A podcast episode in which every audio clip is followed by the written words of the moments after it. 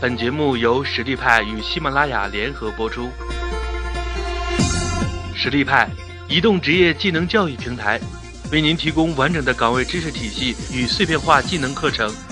随时随地的解决您工作中的实际问题。微信搜索“实力派”服务号，参与更多的职场直播课程，与老师实时互动答疑。我自己也是。呃，新闻新闻出身的，在媒体也做过很多年的编辑。那最早其实我们在我自己在写博客的时候，我当时就意识到一个，就是怎么样去呃做一些内容可以符合，就是既能表达你自己的观点和态度，但是同时又能让读者感觉到你是。不同的一个作者，所以这么多年的经验对于我自媒体的呃运营的时候也是有很多很大的帮助的。呃，我先说一说我理解的这个自媒体。我觉得呃，大家做公号之前可能都要去想一个问题，就是你是希望做一个平台，还是希望做一个自媒体？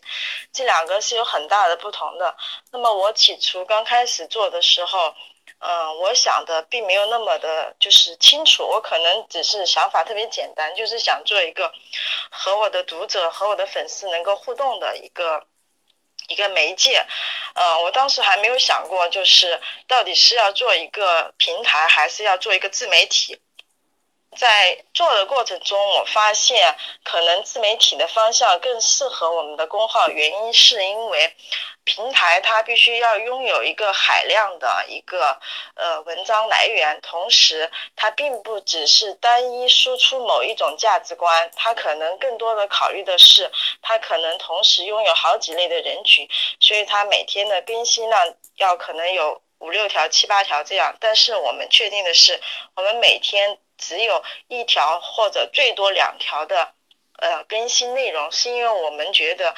当别人关注你的自媒体的时候，他其实并不需要获取太多的内容，重要的是每一天你如何把你自己的那一条内容做好。我认为的自媒体和平台最大的区别就是，自媒体可能从某种意义上它更像一个全方位立体的人，那么这个人的意义，我是说他是有情绪的。他也是有他的性格的，他是有态度的。当当你的用户和每天和你的文字或者每天去打开看到你的时候，他觉得你你的你的特性、你的性格可能特别像他身边的某一类人或者某一个人，那么他对你产生的这种情感。并不只是说获取信息的一个情感，或者说其他的，他可能更可能是好像和你成为了朋友，或者是说，呃，是一类他希望成为的人，或者是他觉得，呃，他关注了你之后，是在网络世界里面另一种特别生动丰富的他自己世界里的另一扇窗的这种感觉。所以，其实一个好的自媒体，它是带有一个很。很立体的一个人的属性的，那么你关注他了之后，你甚至可能知道这个人他平时有什么喜好，他喜欢关注什么样类型的事物，他对某一样的事物，你都能预测到他他会有一个什么样的观点，甚至他会有一个什么样的态度，他们会。把这个东西可能当成他们关注之后的更大的一个乐趣点，而不是说只是说像你今天你的内容喜欢我就看，你的内容不喜欢我就不看。他们对这个自媒体的平台会有更高的一个忠诚度在这里。那么，作为一个自媒体，怎么样去关注你的用户，甚至怎么样去知道你会吸引到一个什么样的用户呢？其实这个原则特别简单，就是首先做。做自媒体运营的这个人，你自己你是一个什么样的个性和特色？你会在现实生活中你会吸引到哪一类哪一类人？其实这个道理是相通的。你会发现你的读者和你身边你吸引到的人，很多时候是有相同的特质的。所以当我们考量到我们要做一些什么内容的时候，我们就会去观察，啊。平时我们认为我们所吸引的那一类人，或者我们想成为那的那一类人，他们平时关注的焦点在哪里？他们关注的信息在哪里？他们所需要通过内容来够能够接收到的讯息，以及他们希望得到的一个信讯息是什么？我觉得这个是我们能够把握住每一篇文章内容，能够快速得到在读者中得到很很高的一个反响的一个最重要的原因。你不能，你同时要表达传递你的观点，但同时你又要知道。你的这个观点怎么样才能够立起来，能够让他觉得好像一个靶子站在那里，他可以和这个靶子进行互动。所以在这个内容过程中，他们可能得到的，第一是他们满足对这个自媒体本身运营者这个人的好奇，他好奇你今天会传递的是什么，咦，你有什么你知道的，他不知道的，他首先满足第一个他的好奇心，第二个他认为。他能从你这里得到一种共情，共情就是指他在现实生活中可能有很多别人所所不能看到的、了解到的内心比较隐秘的部分，但是他从你这里看到了，那么他所很难得到的一种共情的感感受，能够在你这个上，在这个平台上能够得到一种很好的共情的安慰。第三个，我觉得是呃需要自媒体的原因是。每个人都需要一些个性化的信息，他会觉得他关注了你之后，你的信息内容是为他定制的。那么这种感觉是他关注平台的时候所不曾能够得到的一种体验。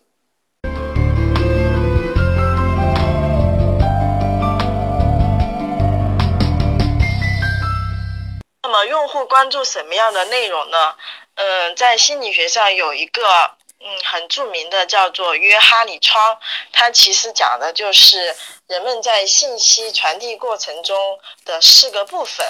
那么这四个部分是，你可能你知道，但是别人不知道的；你知道，别人也知道。还有一个是，呃，你你你不知道的，但是别人知道。还有一个是你不知道，别人也不知道。这这个这四个部分被。我觉得在其实，在我们做媒体、做自媒体运营的时候，也是非常有意义可以用到的。等一会，等一会儿我的助理会把那个表格发上来，大家可以看一下。所以我们认我我认为的，在我经营运营自媒体的过程中，有四个呃符合这四点的内容是最容易被分享、传播和转发的。第一个是，你知道，但是他不知道。你看见了，但是他他还没有看见，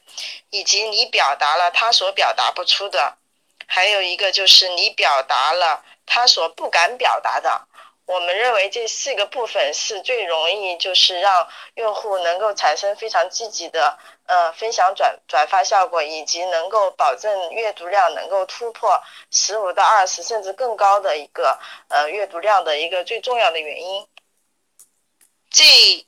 这五篇文章是我们节选的，最近一个月，呃，基本上都是至少突破了百分之，就是点击量是超，呃，阅读量是超过百分之二十五的一个文章。我觉得这几个文章可以充分说明他们是满足，就是这上面四点中的至少其中一点的条件的。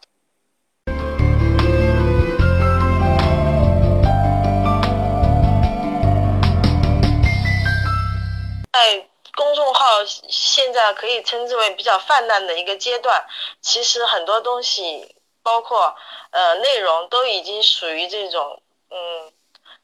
就跟淘宝似的，有一种泛滥的感觉。所以我认为你要做到精准定位，同时你自己的内容也要形成一种独立的风格。觉得自媒体主要的优势。并不是在于呃资讯和内容的分享上，因为它不一定具有特别强的一个娱乐功效，而且它也不适宜传递出更丰富的资讯，所以我们还是集中在传递在一个呃当代都市女性她们所需要的一种价值观。呃，我们认为就是我们自己的团队认为，呃，现在的中国处于一种传统和现代的一种。呃，交织的一个一个阶段，所以中国的女性也面面临这样的状况，可能和这个想要吸引这个女性用户的一个群体有关，就是，呃，每一个都市女性她们面临的就是，第一，她们不能舍弃传统的一部分，不能忽视掉传统的价值观带给她们的一种冲击，但同时她们又渴望那种独立的现代的生活方式。是一种时代的断层，所以他们会在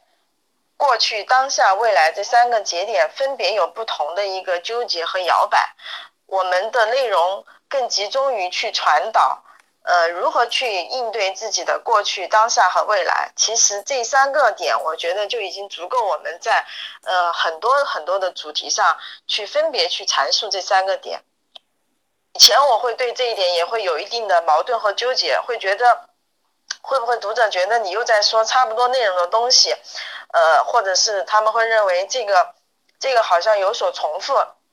其实，当你真正去做一个的时候，你发现，当你要去打造一个好的自媒体的时候，你一定需要一个呃非常好的一个重复。重复是一件非常有力量的事情。好的自媒体并不需要经常去更换内容啊，今天说一下八卦，明天聊一下明星，或者后天再讲一下时尚。我认为其实这这个都并不是主要来吸引用户的读者的观点，其实他们就是想得到的是一种从一而终的一种价值观的传导，然后在重复的过程中，他们反而会得到一种非常安稳的当下，会觉得非常的。疗愈的，甚至他们认为给他们很多的信心、勇气的，因为太多的资讯，我经常会在其他的有一些媒体平台上发现，哎，他昨天讲的是这样一个价值观，明天又换成那那样一个价值观。其实这个，呃，自己自己在自己的平台上有一些价值观的冲突，并不是一件好事。